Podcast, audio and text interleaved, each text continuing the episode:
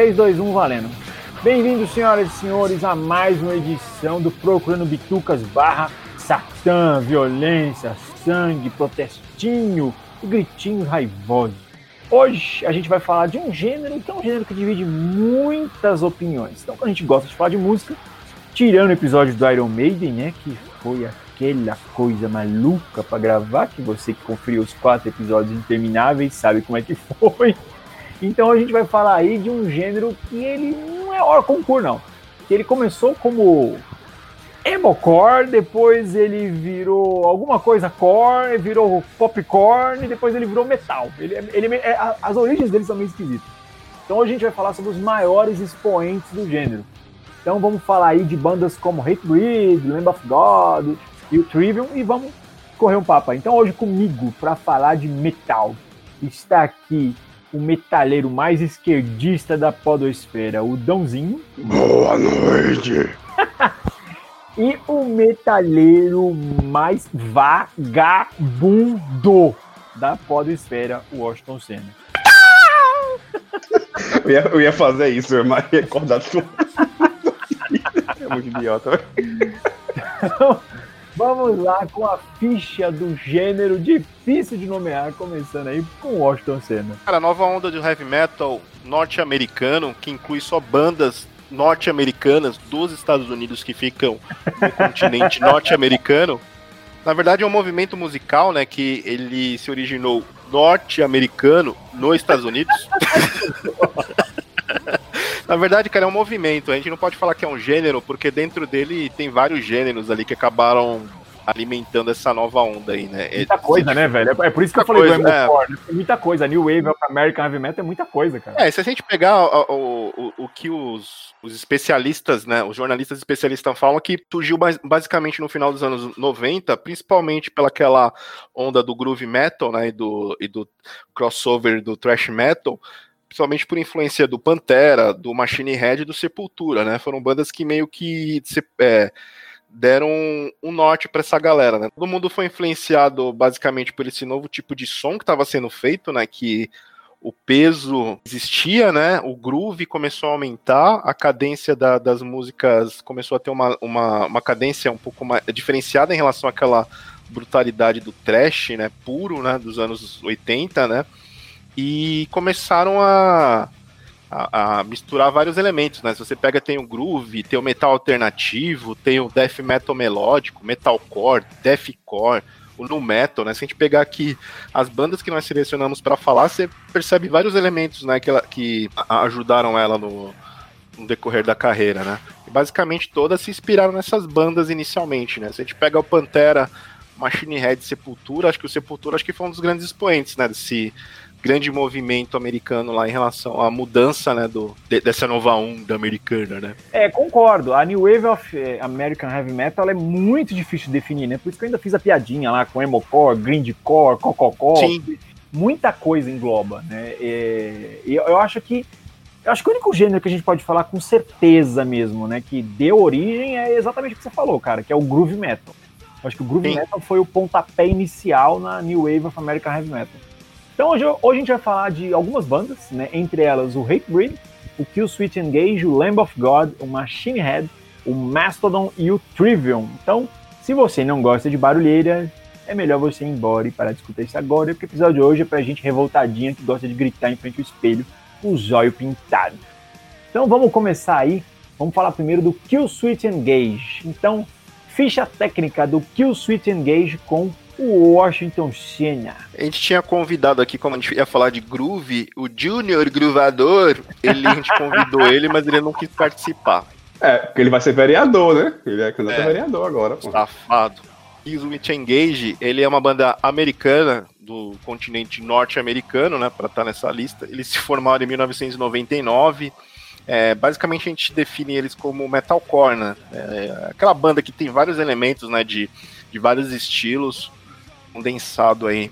É, inicialmente, é, os integrantes é Michael D'Antonio, Joel Strozel, Adam Duxzibs, Justin Fallen e o Jessen Leach. E a forma, acho que um, a minha preferência de, de, vocalista é o Howard Jones, cara, que é um Um dos grandes vocalistas da banda. É, o Howard Jones, ele manda muito bem. E é legal também, né? Porque o Howard Jones, ele foi um dos primeiros vocalistas depois do Derek, né? Assim, no bom sentido da palavra, negão, a chegar Sim. lá e falar assim, meter um statement, ó, aqui é negão, aqui é macho pra cacete, e eu vou provar que eu canto melhor ou tão bem quanto o vocalista anterior. Eu, particularmente, gosto mais do primeiro vocalista do Kill Switch Engage.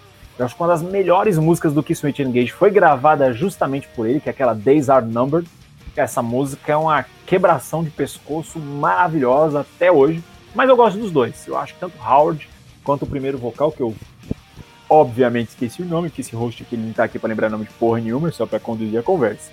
Então vamos lá falar do Kill Switch Engage aí, vamos perguntar os dois álbuns favoritos do Dãozinho. Dãozinho, dois álbuns favoritos aí do Kill Switch Engage e qual a sua experiência com a música da banda? Bicho, por, por muito tempo, mas assim, muito tempo mesmo, eu só conhecia a banda pelo segundo disco deles, né? O Alive ou Just Briefing. Que, assim, para mim ainda é um bom disco. Talvez eu acho que o único disco deles que seja bom. Porque, resumindo bem a banda, sabe, eu acho uma bobagem sem fim. Você ouviu um, você ouviu tudo. E lá pelas tantas, assim, acho que pelo, pelo As, Day, é, As Days Like Dies, que é um de 2006, tem um negócio meio esquisito, sabe? Um clichê repetitivo, assim. Cara, é igualzinho. Daí, daí pra frente, todos os discos são iguais. Né? É uma coisa meio. meio. com o vocal normal, gritado, e o refrão meio melódico, sabe? Um negócio assim, uma besteira da porra. É como se fosse como se o Corey Taylor entrasse no Nickelback, né? Um, mais ou menos nesse esquema aí. É banda para você ouvir na casa da namorada do lado da sogra, sabe? Uma coisa assim inofensiva. Então, para mim, os dois discos são os dois primeiros. O, o, o autodenominado primeiro e esse Alive Just Brief. Daí pra frente, cara, esquece. Cara, eu vou exatamente na mesma vibe. Eu, eu gosto muito, assim, eu gosto muito mesmo dos dois primeiros CDs. Eu, eu acho que, mesmo eles tendo uma sonoridade, não vou falar parecida, né? Tipo, você escutou a primeira música até a última e o som não muda, né? É aquele pula-pula, groove, muito berro e muito pá, pá, pá, pá, pá, pá, pá, né? Aquelas paradinhas que eles faziam muito. Mas eu acho que do terceiro disco pra frente eles estão gravando o mesmo álbum. Eles entraram na síndrome de ACDC. Estão gravando o mesmo álbum há anos e anos e anos. Uma coisa a favor da banda, principalmente no começo de carreira, é que as apresentações dos caras eram muito boas ao vivo, assim, é surreal. Os caras tinham um, um feeling de palco que eu conversava muito com bandas de grindcore, com bandas de hardcore. É aquele show que não tem como você ficar parado, é impossível. Ou você vai pular ou você vai balançar a cabeça. Então acho que o Kill Switch Engage, principalmente algumas apresentações que fizeram no Vakin e outros festivais tão grandes quanto, no começo de carreira, eram muito legais, assim, muito, muito legais. E você, Washington Senna? Eu sei que você tem uma história bacana aí com essa banda. Cara, eu gosto. Eu gosto deles e, e realmente, eu acho que eles ficaram reféns da, do próprio estilo, né, cara? Eles não souberam se reinventar. A volta do, do Jesse em 2013 também, eu achei que fosse dar uma renovada na banda. Eles acabaram entrando nessa repetição, esse estilo. Tecnicamente não tenho o que falar dos caras, né? Todos são muito bons, né? Os riffs de guitarra são muito bons, os caras, eles têm muita influência de death metal, né? Somente na bateria, na linha de bateria. E eu vou na, na mesma na, na, mesma escolha que vocês, os dois primeiros. É, se for recomendar dois álbuns da banda, são os dois primeiros, assim, que dizem muito. O restante eles acabam meio que tentando reciclar o que eles já tinham feito e viram refém desse estilo, né? Porque é aquele estilo gutural, com um riff pesado, aquela linha cadenciada de bateria, depois um, um, um, um duplo, e depois tem a vocal melódico, aí é repetição em todos os álbuns, cara. Você não tem nada que você fala assim, putz, os caras deram uma inovada, conseguiram mudar, foram para um caminho inovador aqui, mudaram o estilo. Não, é, de 2004 até 2019, uma sequência assim repetitiva. Para quem curtiu para quem, por exemplo, curtiu de 2004, né? É, o álbum dele com a entrada do Howard Johnny, é, com certeza curtiu o restante, né? Mas aquela pessoa que não gosta que a banda inove, que tente outros caminhos, né? É uma pena, né? Porque os caras têm um puta potencial e repertório, né? Mas fica aquela coisa cansativa demais, mano. Puta, o último álbum deles é cansativo e, meu, muito ruim. É, é, uma coisa que não pode falar, assim, que os caras são maus músicos. Pelo contrário, os caras realmente são muito bons né? Você vê que eles, eles têm composições muito boas, mas essa eterna repetição realmente cansa, né, velho? E outra, né? Seu público envelheceu, cara. O público não vai mais continuar escutando a mesma música há 20 anos. Verdade seja dita. Né? Então, meu, é, é uma banda que infelizmente envelheceu mal. Então vamos colocar notinha aqui. Agora esse host gosta de notinha, gosta de notinha pra tudo. Então a nota aí de 1 a 5, vamos até 10, meu. De 1 a 5 pro Kill Switch Engage, começando com o Dãozinho. Dãozinho, Kill Switch Engage ainda é relevante de 0 a 5? 2. E tá bom demais. E você, Washington Senna, o pula-pula de tudo que é show gratuito no Memorial da América Latina? Cara, se a gente for falar, a banda tem oito álbuns, nós escolhemos só dois, eu dou um e meio aí. É, eu vou no um, cara. Eu vou na nota um. E exatamente porque assim, eu falo dois álbuns, mas eu só faço questão mesmo de escutar o primeiro. Primeiro eu acho muito legal, justamente porque tem essa música Days Are Number, que eu acho essa música muito impactante até hoje. Uma composição que sobreviveu bem ao tempo. Então vamos aí pegar uma outra banda que é menor, acho que dentro do cenário musical. Isso pensando em mainstream, mas dentro do heavy metal, esses caras têm uma moral do caralho. Muita gente gosta, que essa banda divide muita opinião. Que é daquela banda do tipo, ou você gosta ou você odeia. Acho que não tem meio termo. Vamos falar um pouquinho do Mastodon. Mastodon também é uma banda que começou fazendo barulho, aí melhorou esse barulho, deu mais qualidade, e aí começou a fazer umas viagens prog, metal, macumba, holodum. É, é muito difícil definir o som da banda mas é uma banda que entrega um som muito legal, só que de difícil audição. Não vai te convencer na primeira. Então, ficha técnica do Mastodon com o Washington Xenia, o meu mastodonte favorito. Mastodon também é do mesmo ano, de 99, né? É mais ou menos uma semelhança, né? Todas as bandas nasceram ali no final dos anos 90, né? Comecinho dos anos 2000, né? Ela é uma banda de Atlanta, Georgia, e ela tem várias influências, né? Desde o groove metal, você tem muita coisa do rock progressivo, punk, né? Stoner também, acho que Stoner acho que é uma das influências maiores, né? E a banda, ela, os integrantes dela, o Brand Dylo, Brent Hintz, Bill Kelleher, Troy Sanders. Eu acho que entre todas essas bandas aqui, é a que menos tem cara de metaleiro, né? Os caras têm cara de, de underground, né? De, de indie, né? Esses caras tudo são hipster, né? O visual dele. Parece, parece um Led Zeppelin. É hipster total. Uma mistura de. O Led Zeppelin encontrou o. né? Ele, ele, Não, o Led Zeppelin cara... foi na Paulista cometer mac, meu. Esse é o visual do. Aí, meu, é o. É... é, vamos, vamos lá, eu vou, eu vou começar puxando o papo aí do, do Mastodon. Cara, eu gosto muito dessa banda, mas não são todos os álbuns.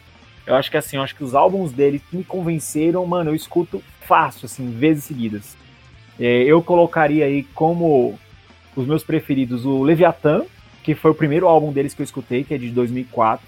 Eu acho que foi o mais famoso durante muito tempo, né? Porque foi quando eles assinaram pela primeira vez com uma gravadora grande. E eu lembro que na, na Rock Brigade, na época, saía propaganda desse álbum direto, direto, assim, direto. E eu gosto muito do The Hunter. The Hunter, além de ser um CD sensacional, ele tem uma das capas mais loucas que eu já vi, daí uma puta tatuagem. Então, e, e aquela também, é um som difícil demais de definir. Enquanto o Leviathan, ele tem um heavy metal mais direcionado, é, com um pezinho no metal tradicional, tirando as viradas malucas que eles fazem, já o The Hunter eu acho ele um CD meio progressivo até, cara. É, é difícil de o som da banda.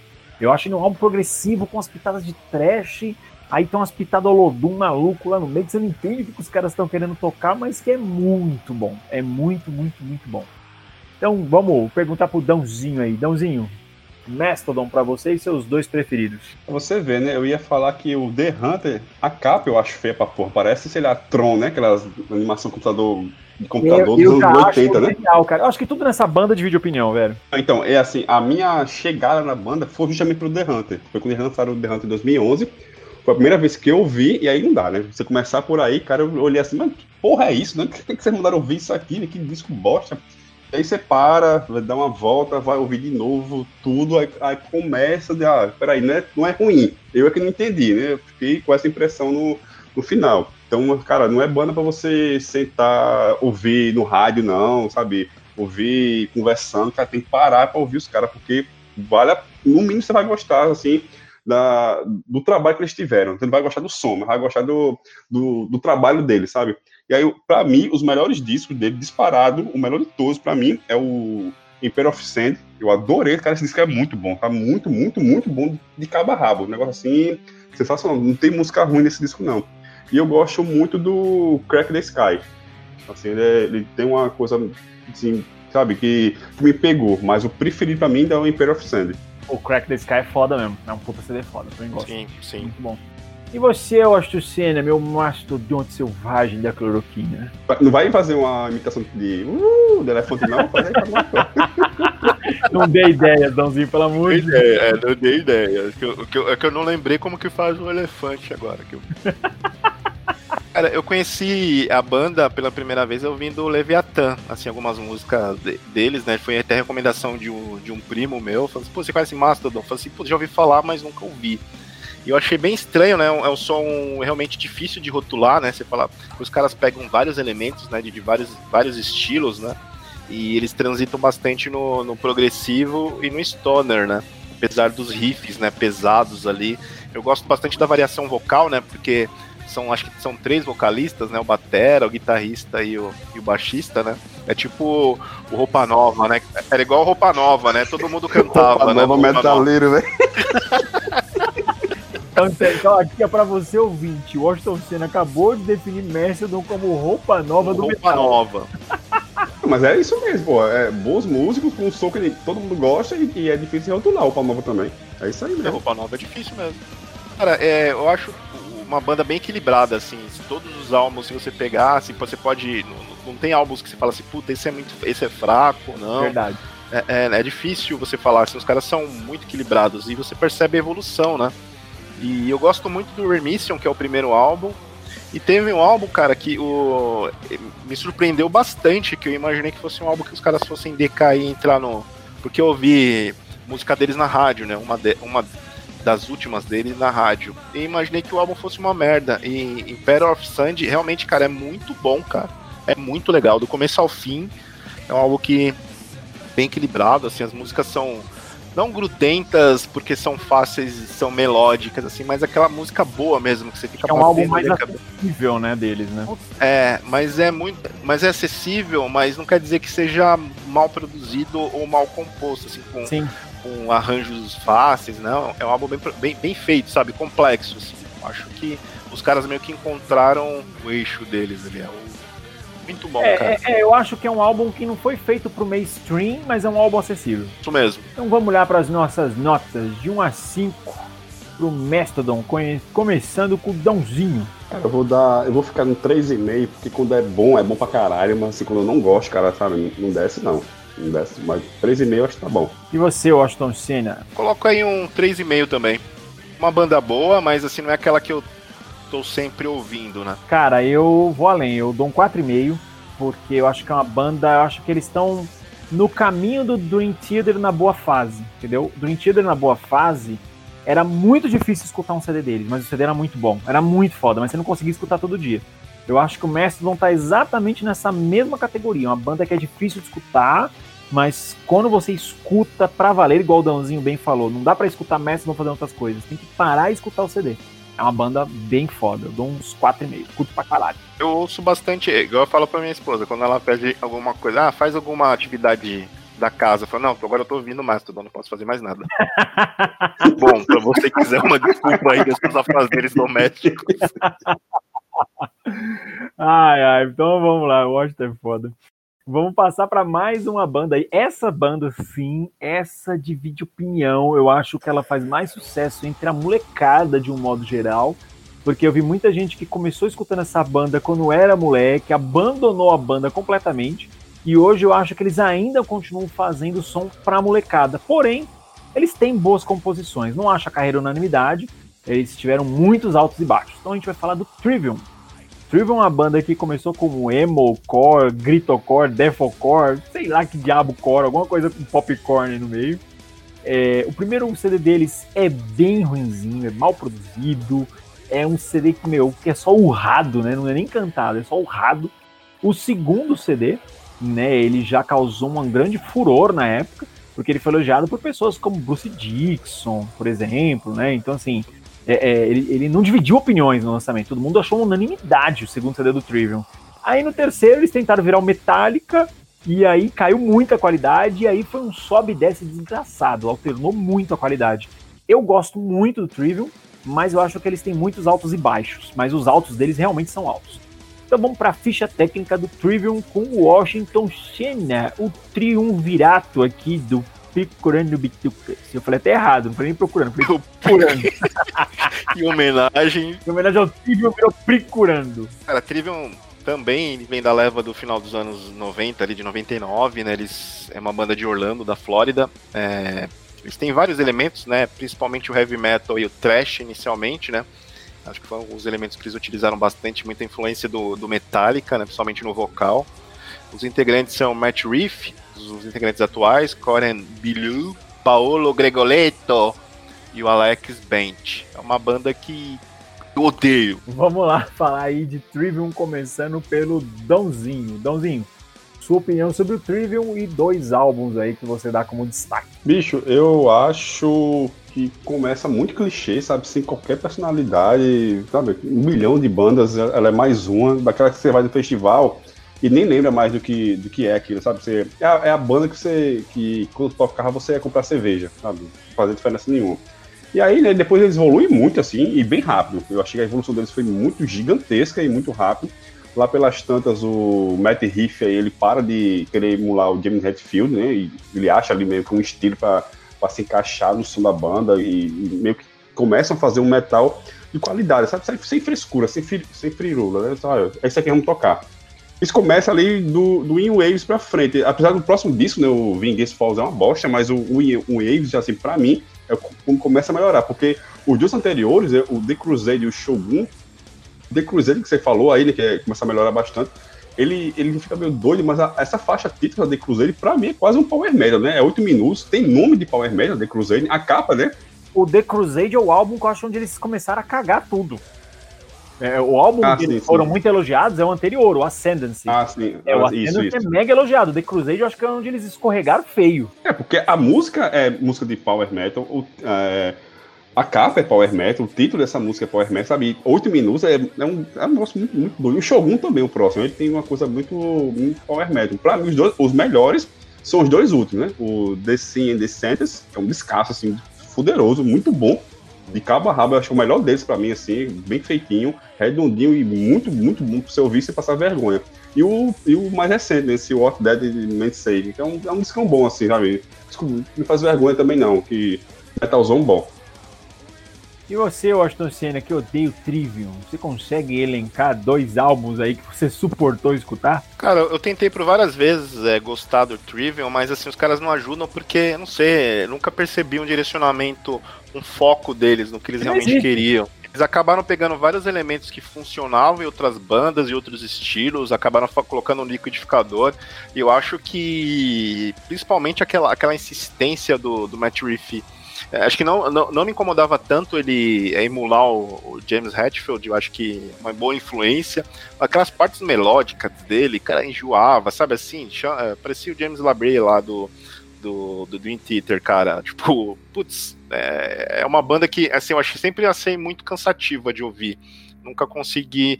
Acho que para mim é bem difícil elencar dois álbuns. Eu acho que for para elencar dois álbuns, acho, acho, que foram os, que eu mais ouvi, assim, se for para dizer no começo, que é o Ember to Inferno, que é o primeiro, e o The Crusade, que é o de 2016, 2006, né? Que foram os, os, que eu mais ouvi na, quando eu conheci o Trivium, né? Aí depois o, o restante da discografia eu acabei fazendo essa sequência para essa gravação e eu sobrevivi.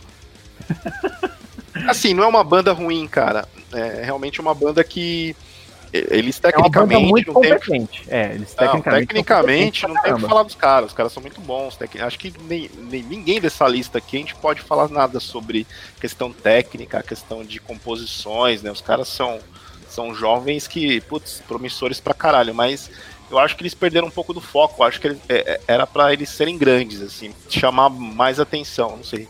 Eles perderam aí. É, durante muito tempo a mídia, né, internacional principalmente, chamou eles de um novo Metallica. Durante muito tempo, não foi pouco tempo não, sim, sim. muito tempo. Eles foram eleitos como o novo Metallica e o Lars Ulrich em mais de uma ocasião falou o Trivium é uma banda que provavelmente vai ocupar o nosso posto no dia que a gente parar. Potencial para isso eles têm? Tem. Só que eu acho que é exatamente isso que vocês falaram. É uma banda sem direcionamento, e que é um mashup gigante o som da banda. Então eles emulam muita coisa. Eu acho que talvez nos dois últimos álbuns, né, como o Dãozinho bem apontou, é, que são álbuns muito bons, eu acho que eles encontraram uma linha de trabalho, tanto que os álbuns são até parecidos entre si. Né? Se você Sim. misturar a música de ambos, não dá para definir muito, ah, essa saiu desse álbum, essa saiu do outro. Então você vê que eles encontraram uma linha de trabalho. É, eu conheci eles lá em 2005 mesmo, no Ascendancy, né, justamente por conta da entrevista que eu vi do Bruce Dixon, do crítico encantado com o som da banda tal. Achei legal, é um somzinho corrido, né, aquele pula-pula legal de ouvir e tal, mas você escuta uma vez e depois cagou. Quando veio The Crusade, que é o álbum onde ele emula o James Hetfield de ponta a ponta, aí isso eu torci muito o nariz. Eu falei, caraca, o cara tá tentando soar como Metallica descaradamente. Esse eu torci o nariz. Já o Shogun, né, o Dão, eu detestou o álbum, não curtiu, eu adoro o Shogun. O Shogun acho um puta CD. Eu acho, para mim, até hoje, o melhor CD deles, cara. É como muda, né? É outra banda que você vai, meu, divergir muitas opiniões. O In, o In Waves eu acho do caralho também. Eu acho um CD que ele mantém o nível do Shogun. O Vengeance Falls é, meu, pelo amor de Deus, é, tinha que apagar isso da discografia. O Silence in the Snow, é, meu, caguei também. É outro tão ruim quanto. E o, os dois últimos eu concordo com o Donzinho, são muito bons. Eu acho que como destaque eu colocaria o Shogun e eu colocaria o, o In Waves. Mesmo gostando muito dos dois últimos, para mim o auge deles foi o Shogun e o In Waves. Então vamos lá para notas sobre o Trivium, começando com o Dãozinho. Dãozinho. Cara, é nota 2, porque, sabe, se não existisse para mim também, não faria a menor diferença. Você, o Washington Senna, consegue sair do 1 um, ou vai ficar no 1? Um? Não, no 1. Um, no 1. Um.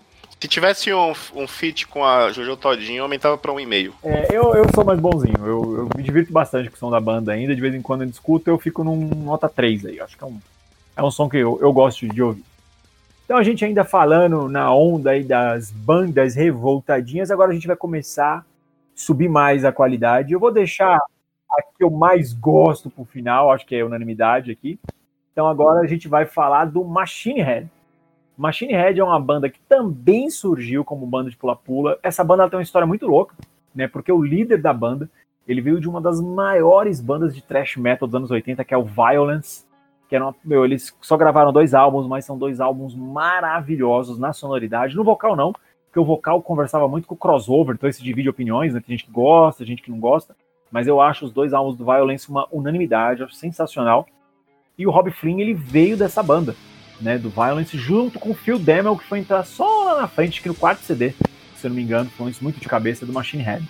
É, então vamos aí para a ficha técnica de Machine Head com Washington Senna, o nosso Rob Flynn. O Washington Senna é o cover do Rob Flynn, para quem não sabe, é igualzinho. É só ele amarrar uns tererê na cabeça que fica igual. Cara, é, Machine Head é uma das bandas que ajudaram, né, o movimento do groove metal, né? Eles for, foram formados em 1991 e realmente com a saída do Rob Finn lá do, do Violence, né? O nome. Eu gosto desse nome, cara, dessa banda. É uma banda que ela tem vários estilos, né? Ela transitou por vários estilos, né? Inicialmente groove metal, heavy metal, thrash metal, rap metal também em algum momento, né? É, ela é formada pelo Rob Flynn, que é o vocal e guitarra, o Vogue Kiedila, Matt Alston e o Red McCashern uma banda que ela sempre teve bastante mudança de integrantes, né? Porque o Rob Flynn é conhecido por é outro um cara um pouco difícil, vida, né? né? É, ele é um Dave Mustaine da vida. O line-up dessa banda mudou pra caralho, verdade. Muito. Como assim? Então é. ele é um babaca que não sabe tocar essa música bosta? É isso que estão falando? polêmica, polêmica. Então polêmica. vamos comentar aí a nossa opinião com Machine Head com Dãozinho. Dãozinho, seus dois álbuns de destaque aí do Machine Head. Então, eu, eu gosto muito, cara, da banda. Eu acho muito boa, assim. Eu acho que merecia um reconhecimento maior, inclusive. Ela, até o The Blackening, que pra mim é o melhor disco, ela faz assim, eles fazem assim um som muito bom, é bem variado, bem criativo, sabe? Os discos são diferentes. Daí para frente, os três últimos, até o, o mais recente de 2018, é o Catarsis, ele é meio que são os três, esses três são mais mais iguaisão, assim, sabe? Não é não é não que seja ruim, mas é muito muito cômodo para os caras acharem ali uma fórmulazinha muito boa para eles estão fazendo a mesma coisa até então. Então até o The Black, cara, os discos muito diferentes de si, uma coisa assim muito boa e eu acho que de novo, né, que a banda merecia um mais reconhecimento, sabe? De chegar até mesmo ser line-up de, de festival, coisa do tipo, não ficar só abrindo Metallica pro resto da vida. Merecia uma coisinha maior que isso, dar um passo maior que isso. E aí os meus preferidos é justamente o The Black, né, que eu acho que é de todo mundo aqui. E eu gosto muito do, do segundo, o The More Things Change. Eu acho assim, um disco que, que ele pega de cara, assim, que é bem. que, que foge muito dos clichês assim, do, do gênero.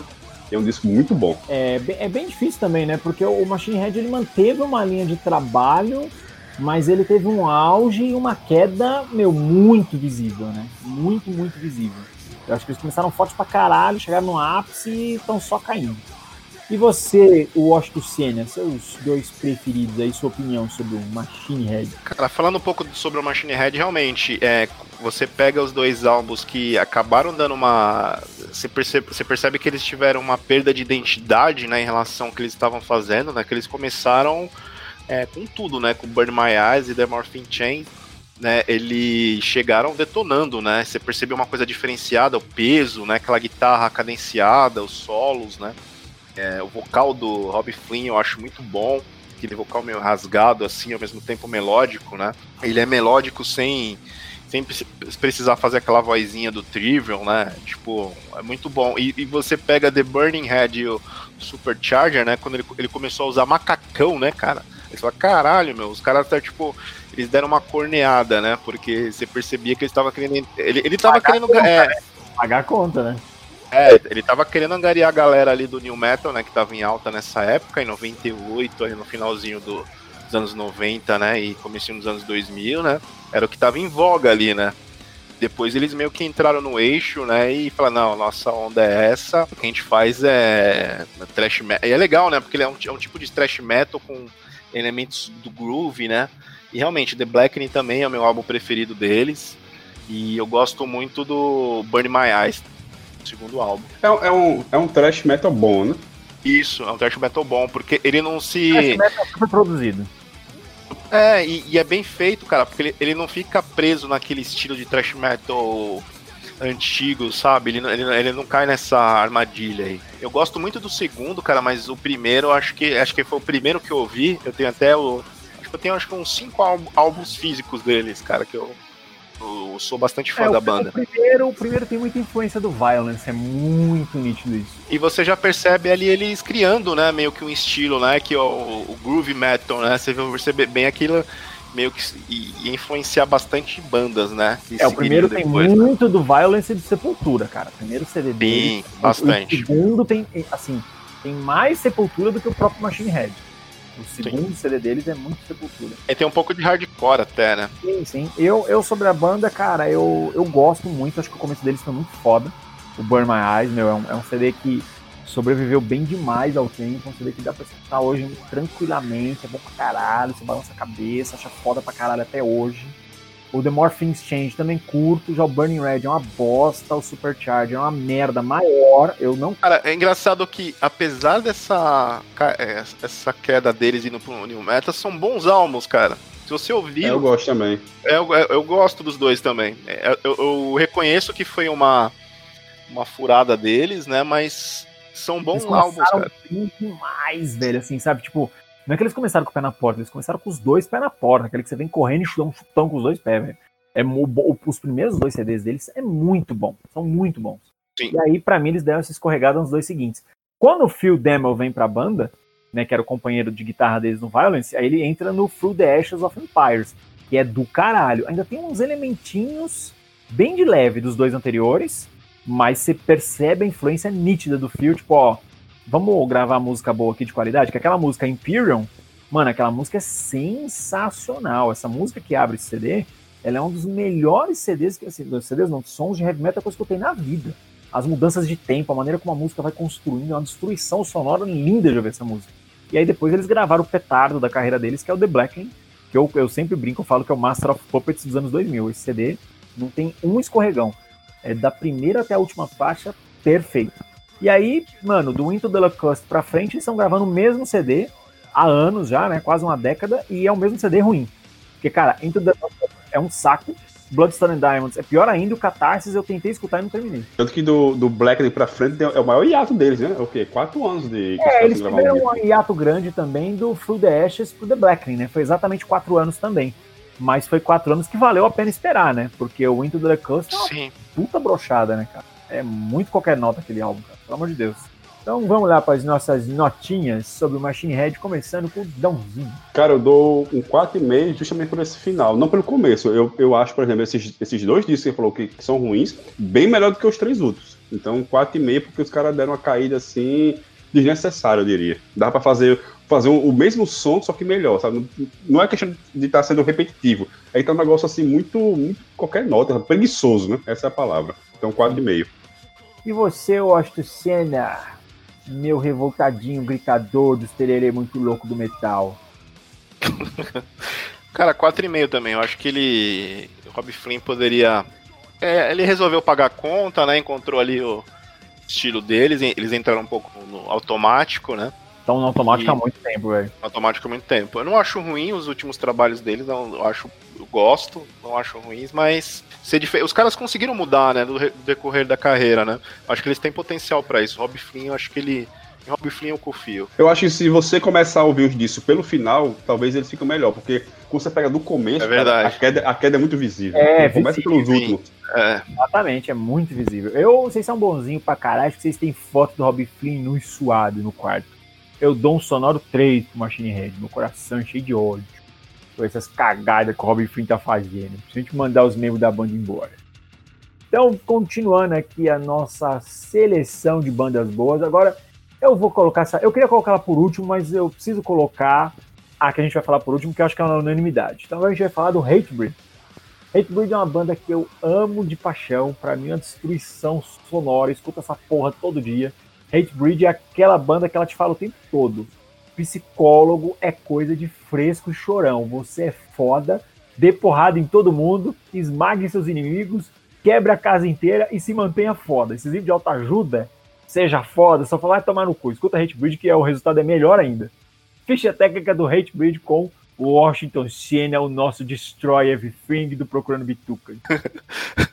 Hatebreed é uma, uma banda de 1993, cara, nova iorquina, lá no New Haves, tudo Itaim Bibi, nova iorquino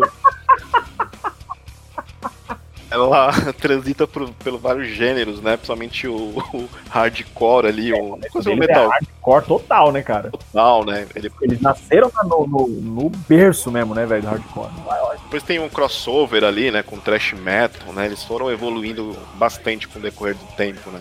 A banda é formada pelo Jamie Rasta. É Rasta, né? Que fala né, o nome dele. Né? É Jamie Rasta. Ou ja... Tem gente que fala Jasta, mas acho que a pronúncia correta é. Mas é, é Rasta. É, eu já vi Rasta já.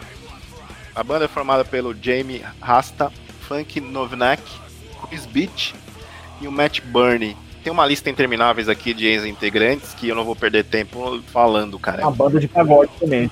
Pra caralho passando essa banda, uma banda de pagode. É, é uma banda que teve bastante rotatividade de ex-integrantes. Só, só uma correção que o berço do hardcore é Califórnia, tá? Não é Nova York, não. Ah, mas, mas, mas Nova York teve uma cena muito forte, tanto que um dos maiores clubes, que é aquele onde o Ramones gravou um dos maiores shows de punk da cena punk também, é o Roseland Baron, é, e, o, e exatamente, esse outro aí também. Os dois são em Nova York, cara, e alguns dos maiores bandas de hardcore sempre tocaram ali. Eu não tô nem dizendo que surgiu ali, mas eu acho que no sentido de cresceu muito a cena ali, entendeu? Talvez eu me expressei, expressei mal, mas você tem razão. Não é onde nasceu o movimento. É, onde nasceu. Na, não, nasceu, nasceu Green Day, pô. Green Day é precursor do hardcore. Pelo amor de Deus, não fale disso. Tem um historiador aqui, então não conteste, por favor. É ciência falando aqui, Alan. Eu elogio o Danzinho e caga dois segundos depois. é ciência pura falando aqui, não conteste. É, estude para falar comigo. Vamos lá, eu vou passar a palavra pro Dãozinho, nosso historiador de hard rock, metal, core, destruidor, everything de tudo aqui no Bitucas. Dãozinho, sua opinião aí sobre o Hatebreed e os seus dois favoritos. Ah, eu tô com você, cara. Essa também é a minha preferida de toda a listagem. Não tô dizendo que é a melhor, mas é a minha preferida de todas, foi a que eu mais ouvi, assim, assim, mas ouvi muito mais que todas as outras juntas eu gosto desde esse começo, assim, desse Nova York, ou desse hardcore nova yorkino, né? Meio Biohazard, só que bom, né? Que Biohazard é ruim pra porra, né? Então eles fazem uma coisa bem melhor. Depois vira esse metal mais nervoso, fica ainda muito mais foda, sabe? É, é vocal gritado, só de qualidade, uma bateria desgraçada, destruindo tudo. E aquela guitarra que parece que estão indo pra guerra, né? Vamos lutar aqui e matar todo mundo. Então aquele tipo de banda que eu acho né, que você sabe que vai encontrar, assim, não tem muita surpresa assim, diferenciada, mas, cara, é muito bom. Nunca lhe decepciona. É uma porrada honesta, rápida, sem firula, sabe? É, é coisa pra você ouvir segunda-feira quando você acorda. Acordei segunda-feira, final de semana, cara, Hate Breed no talo para começar a semana fodida. E aí, os meus preferidos, cara, é difícil escolher, mas o meu preferido de todos, obviamente, é o, é o Supremacy, né? Que é o, foi o primeiro desse que eu ouvi. E ainda é o meu preferido, cara, é porrada seca, guitarra doida, e o Jamie Rasta cantando como nunca, assim. E eu gosto muito desse, do próximo, do Hate Breeding, alguém do lado também. Sabe, que você emenda os dois numa coisa só, é um cacete sem fim, você fica, fica louco.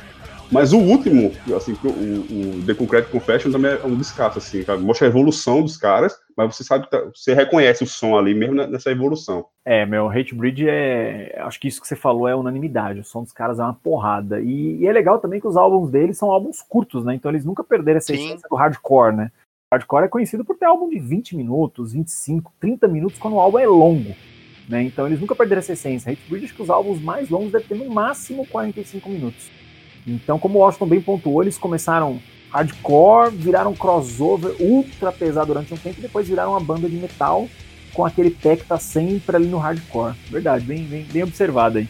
E você, Washington Senna, sua opinião sobre a raiz da fúria e os seus dois favoritos? Eu gosto muito da banda também, não é a minha preferida da, da lista, a minha preferida é a, é a, última que a gente vai falar, mas puta, essa daqui tá pau a pau, que é uma banda que é, é, ela é muito. O som dela, cara, ele é meio eletrizante, né? Porque ele. Ele basicamente ele mexe com todos os seus nervos, né, cara? Se ouve o Hate Breed, realmente dá vontade. Não é, não é questão de ódio não, nem nada, mas. Assim, em tudo mesmo, não, mas ele, ele podia. Se eu fosse coaching, se vocês acessarem lá meu LinkedIn, Todas lá que os meus minhas videoaulas estão com o Hate Breed lá no fundo, lá para energizar, porque lá é meu Gatorade, é meu Red Bull, sabe assim, é meu Tafmae. Hate Breed é o Tafmae é dos anos 90, assim, uma banda muito ela, ela é muito foda, assim, porque os caras com pouca coisa, né? Se você for ver bem, assim, os elementos que eles, eles utilizam, né, aqui do hardcore, e o Adão falou realmente uma coisa, né? O Biohazard deve morrer de inverno do Hatebreed, né? Porque, ele, o Hatebreed é tudo que eles não, nunca foram, né? Sempre sonharam ser. E, cara, pontuar um álbum dois álbuns preferidos, acho que The Rise of Brutality e o Supremacy são os dois preferidos, assim. Eu gosto de todos, né? Mas for para escolher dois para para colocar lá no meu vídeo do LinkedIn, vamos galera, seja o protagonista dessa porra! Perseverance! Pra você ouvir, eu não vou editar isso. Destroy everything! Procura lá meu novo, novo vídeo, Destroy Everything, no trabalho. Não, não pode não, porque você tá em casa, agora vai destruir tudo em casa, né? É foda. Meu Deus do céu, eu tô doente, cara, não tem jeito. Vamos lá, é, eu, eu concordo com tudo que foi dito aí sobre o Hate Breed. Né? É uma banda, eu acho sensacional. Também concordo com o Austin, eu considero ela tão boa quanto a última banda que a gente vai falar. É, eu não gosto nem mais nem menos, eu gosto das duas na mesma medida. Essas duas bandas, para mim, posso falar sem sombra de dúvida, são as minhas favoritas dos últimos anos, assim, sabe? No meu tocadorzinho ali, onde quer que seja, Spotify, CD, MP3. Gramofone ali. Tô sendo meu gramofone, tô sempre ouvindo essas duas. É difícil apontar CD bom, né? Porque a discografia da banda mudou muito, né? Eles começaram Sim. hardcore, virou crossover. Poderia até apontar como melhor da determinada fase. É difícil apontar. Mas eu acho que assim, o Supremacy, cara, é indiscutível. Ele é muito bom, muito bom. Tanto no quesito letras, composição. E. Puta merda, é, é difícil mesmo, cara. Mas eu vou ali no no The Rise of Brutality também, cara. Eu, eu gosto muito do, do The Divinity of Purpose, né? Maravilhoso esse CD, maravilhoso muito mesmo. É, eu acho que ele tá ali do lado com The Rise, mas o The Rise of Brutality e o Supremacy são sensacionais. Um adendo, é, musicalmente, eu acho os, os músicos dessa banda bem limitados. Eu não acho eles bons músicos, mas eles são aquele cara que é tipo assim: eu sei fazer pouco, mas o pouco que eu sei, eu sei fazer bem pra cacete conjunto, né, que acaba dando certo, né? Exatamente. Então, assim, o Hate Bridge, acho que de todas as bandas que a gente citou, é a banda mais limitada tecnicamente. Mas eu acho que disparado, ao lado da última banda, é a banda que melhor entrega uma fórmula bem feita com pouco. Então vamos aí para as nossas notas sobre o Hatebreed, começando pelo Donzinho, que tá rindo sem parar, 30 minutos com as dicas de coaching de Washington Senna. Cara, eu dou 5 duas vezes. Então é 10 pra mim, essa porra. É bom demais, filho. É doido. E você, Washington Senna, sua nota aí pra destrua tudo no coach do Hatebreed? A 5 também, cara. É, não tem como não falar 5. Hatebreed é 5 disparadaço. Então agora vamos para nossa última e aguardada banda, que se você conhece metal, talvez você já tenha adivinhado, né? Agora vamos falar de uma banda gospel, o Cordeiro de Deus. Então vamos falar do Cordeiro de Deus, ficha técnica aí, Washington Senna, do Cordeiro de Deus. Cordeiro de Deus, uma banda de 1990 formada pelo R.R. Soares, Edir Macedo e o pastor Sila Malafaia. Errado aqui, peguei a ficha errada. peguei a ficha errada.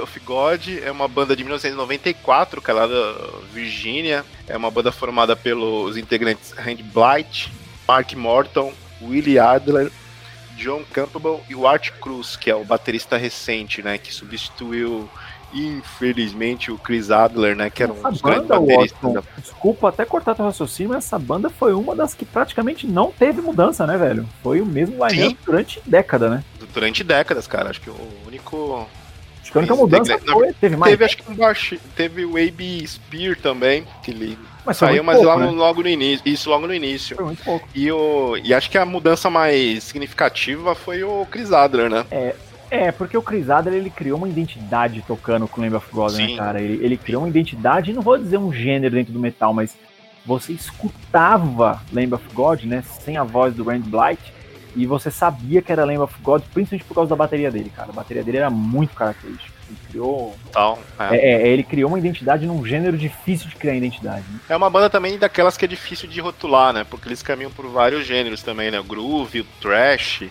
Metalcore eu não falo que tanto, mas o groove, o thrash e o heavy metal ali, né? Até um pouquinho, bem pouquinho, assim, pitadinho de death metal, né?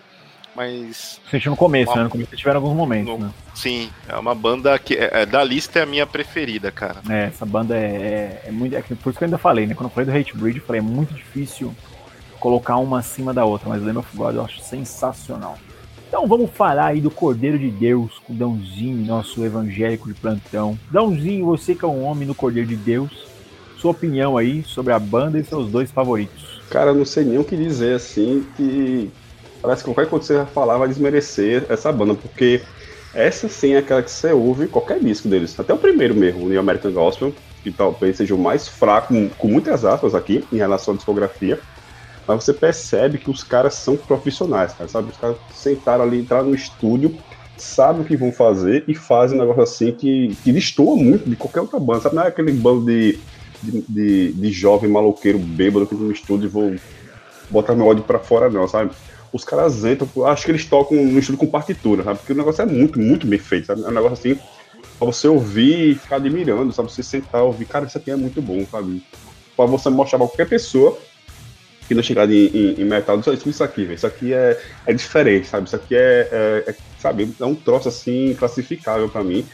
Que, que, muda a perspectiva que você vai ouvir metal. Você ouvir os caras, você vai ouvir outra coisa, e, porra, bicho, peraí, que, sabe, não é por aí não. Tanto é que eu, eu fico difícil de escolher dois discos, porque o último saiu agora, esse ano, né? O auto-intitulado Lamb of God, pra mim, para mim, disparado, fácil, é o melhor disco, é o segundo, na verdade, corrigindo, segundo melhor disco lançado de qualquer gênero nesse século. Ele só perde o Quadra do Sepultura que foi lançado ano passado. Cara, o Quadra e esse Lamb of God, esquece qualquer outra coisa que você viu na sua vida sabe? Esquece. Porque esses dois discos são, cara, é perfeito. Pelo menos você ficar, você termina de ouvir, você quer ouvir de novo. Não é possível, sabe? Eu, eu não entendi isso aqui. Quero ouvir de novo essa porra, porque isso é muito bom. Então esse último disco deles, cara, não esquece o resto. Só esse, esse mais recente, esse Lamb of God, agora em 2020, escuta, porque o disco é muito bom, sabe? É um negócio. Mas se, eu, se é pra escolher outro, eu escolheria o Sacramento, 2006. Mas o, o, o atual, é o segundo melhor disco lançado nesse século. Não tem é imbatível, não tem nada. Mais que você pensa na cabeça que você é melhor que disco, não. É, o Lamb of God realmente é muito difícil apontar álbum. Muito difícil. Porque a discografia dos caras é muito boa, mesmo eles transitando entre gêneros ali e a sonoridade mudando. Eu concordo, é muito difícil mesmo apontar. E você, Washington Senna, o nosso pastor, o melhor amigo do Macedinho, sua opinião e seus dois favoritos sobre o Cordeiro de Deus. WW Soares. Cara, é, é uma banda que eu sempre ouço, cara. É, tipo, é uma das minhas preferidas. Os caras meio que eles não se atêm a, a rótulos né, de gênero, porque eles, eles conseguiram criar uma identidade própria, né? Você ouve uma música, você sabe que é, é Lamb of God, né, cara? Você fala, putz, meu, uma banda que conseguiu criar uma identidade e que o Dan falou, realmente eles são muito coesos, né? E na questão de, de técnica, né? Os caras são totalmente técnicos, né? Desde o vocal, né, que tem, o cara sabe até ao vivo, cara, você vê as apresentações ao vivo, você vê que o cara ali aguenta firme ali e tem uma além da presença de palco, né? A questão da potência de vocal, os guitarristas nem se falam, né? Porque os riffs são muito bem feitos e a bateria, né, cara? O Chris Adler as linhas de bateria do cara eram monstruosas, né? É muito foda. Eu acho que muito difícil escolher um dois CDs dele, porque acho que a, a discografia é muito muito coesa, assim, muito linear, difícil. Escolhendo aqui Resolution e Sacrament. Acho que foram os dois últimos que eu vi, eu vi deles assim essa semana, por isso que eu coloquei. Mas eu poderia escolher, amanhã eu poderia escolher outros, porque todo dia eles estão na minha playlist, eu tô ouvindo, então pode ser que mude. Os caras são muito bons, né, cara? Porque ilumina a alma, traz muita luz na meu figode. Ó, pra você que tá escutando o episódio, eu vou, de... vou só contar uma coisa. Geralmente quando o Washington fala, a gente muta o microfone porque a gente fica rindo igual idiota aqui. Das barbaridades que ele fala. Cara, e acho que a pena, né? A pena foi sair o. O Adrian, né? É, o Macedinho lá. Não, sabe o que foi engraçado? Porque ele saiu da. Ele tocou no Megadeth, né? Ele fez lá o. Ele gravou, né? ele gravou ele e gravou, chegou, chegou com eles, né? Stane ofereceu uma vaga na banda, ele, falou: ah, não, vou me dedicar. que, que azar, né? Parece eu. Chris Adler sou eu. É, cara, mas é, é muito louco isso, né, cara? Porque assim, ele simplesmente recusou uma vaga numa das bandas mais rentáveis, né? Porque não, não, o Megadeth dá dinheiro, independente de você gostar sim. de Megadeth ou não do mundo, né? Ele simplesmente falou, não, só vou gravar com vocês, faça a turnê desse álbum e acabou, tô fora. É muito louco isso, né, cara? Surreal. Eu li uma entrevista recente do irmão dele, né, que fala que eles estão acho que não se falam desde a saída do, do Other, pra meio que perder um pouco de contato. Não foi, não foi uma saída muito amigável, Amigável, não. né? É, é muito esquisito, né, cara? Até porque eles soltaram um, um, um comentário, né? Um, aliás, um documentário na época daquele CD que tem a, a ave voando, que eu não vou lembrar o nome agora, que eu sou um cavalo, não lembro o nome de porra nenhuma nesse podcast. É, e lá mostrava que eles tinham uma, uma relação legal, né? Na época do Ashes of the Way, tá? Lembrei aqui. É, você vê que eles tinham uma relação bacana e dá pra ver que ele era um cara bem centrado, assim, na banda, né? Você, pelo menos no documentário, transparecia isso, né? Que ele era um cara que ele tava ali com a banda, dedicado pra banda. E ele sair é uma coisa realmente meio esquisita até hoje, né? Ele sair já de ligar para gravar um álbum com o Megadeth. Então, porque não foi muito tempo, né? Não levou muito tempo para ele gravar com o Megadeth. Uma coisa meio na sequência, na verdade. E o, o álbum que o Dan falou, Lamb of God, nesse né, 2020, realmente é muito bom, cara. Você não sente falta. Não, é, o Art não, Cruz aí chegou detonando também. É, Você não sente falta Deus. do Adder, não. O cara que tem uma identidade própria, o cara que tem uma identidade própria conseguiu se encaixar ali no, no que a banda se propõe, né?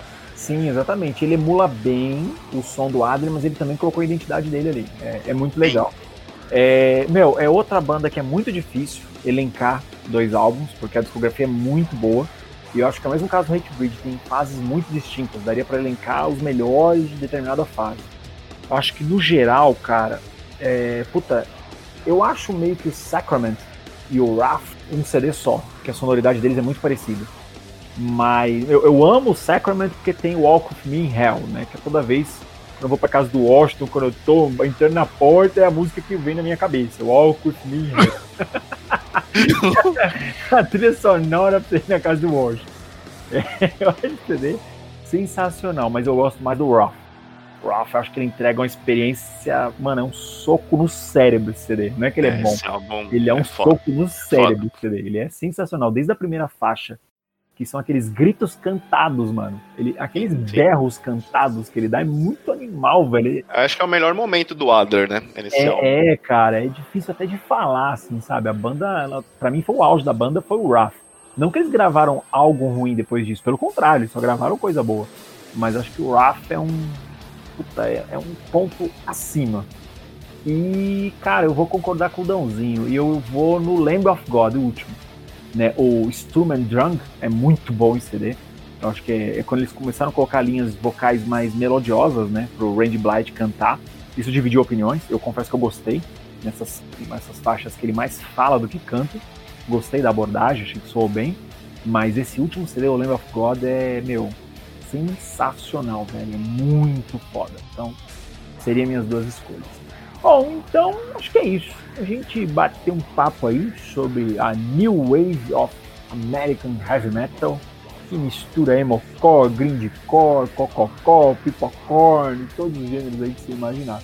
Vamos para as nossas considerações finais aí, começando por Dãozinho. Acho que a única coisa que eu tenho para falar é que é quase um pedido, né? Ao invés de você, sei lá, ouvir March of Puppets de novo, em vez de ouvir Rain of Blood de novo, ouvir qualquer bosta do Megadeth de novo, cara. Já ouvi um bilhão de vezes, já sabe decorar todas as linhas possíveis do disco.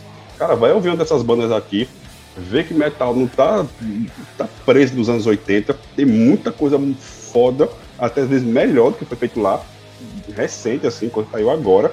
Então, sabe, esquece essa porra, esquece Slay, isso é uma bosta. Slay pra lá, Slay é um, é um lixo, vai ouvir coisa boa, velho. Coisa aqui, isso aqui que é bom, esquece. E você, Washington Senna, suas considerações e recadinhos finais. Olha, cara, quem não conhece essas bandas aí tá vivendo num, num breu, tá nas trevas, vinha pra luz, ouve é, Band of God pra luz, meu filho.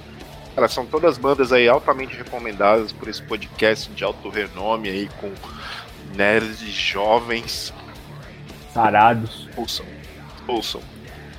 Bom, pessoal, é, eu vou na mesma aí dos meus caros colegas de bancada aqui, dê uma chance para essas bandas, se não todas, né? Pelo menos as três últimas aí que a gente falou, porque elas realmente estão um passo além de todas as outras, assim, sabe? São bandas que merecem audição. Para você que escutou até aqui, meu muito obrigado, né? Se você gostou desse episódio, você pode ouvir todos os episódios anteriores do Procurando Bitucas no próprio site procurandobitucas.com. A gente também está no Twitter, e no Instagram, né, nas redes sociais mais famosas que vocês, jovenzinhos descolados, que tiram fotos com lordose, adoram. A gente também está no Deezer, no Google Podcast, a gente está em tudo. A gente está em sinal de fumaça. É, agora na quarentena também o Washington, com grande sucesso, lançou os nossos episódios datilografados, né? Agora ele está com tendinite, né? Por motivos que não é de datilografia, né? Por outros motivos, então ele não está podendo datilografar mais episódios mas vale a pena aí você caçar os nossos episódios datilografado. Tem o nosso app que é o Toque Toque, que é só para pessoas que tem toque que pode entrar lá e a gente tenta semanalmente achar a pessoa que tem o melhor toque. Toque Toque. A gente vai fazer uma competição com o TikTok. Você tem algum toque, entre lá no Toque Toque. pra você que escutou até aqui, meu muito obrigado, um beijo no coração e tchau. Ah, eu acho que vai se fuder, mano. Puta que pariu.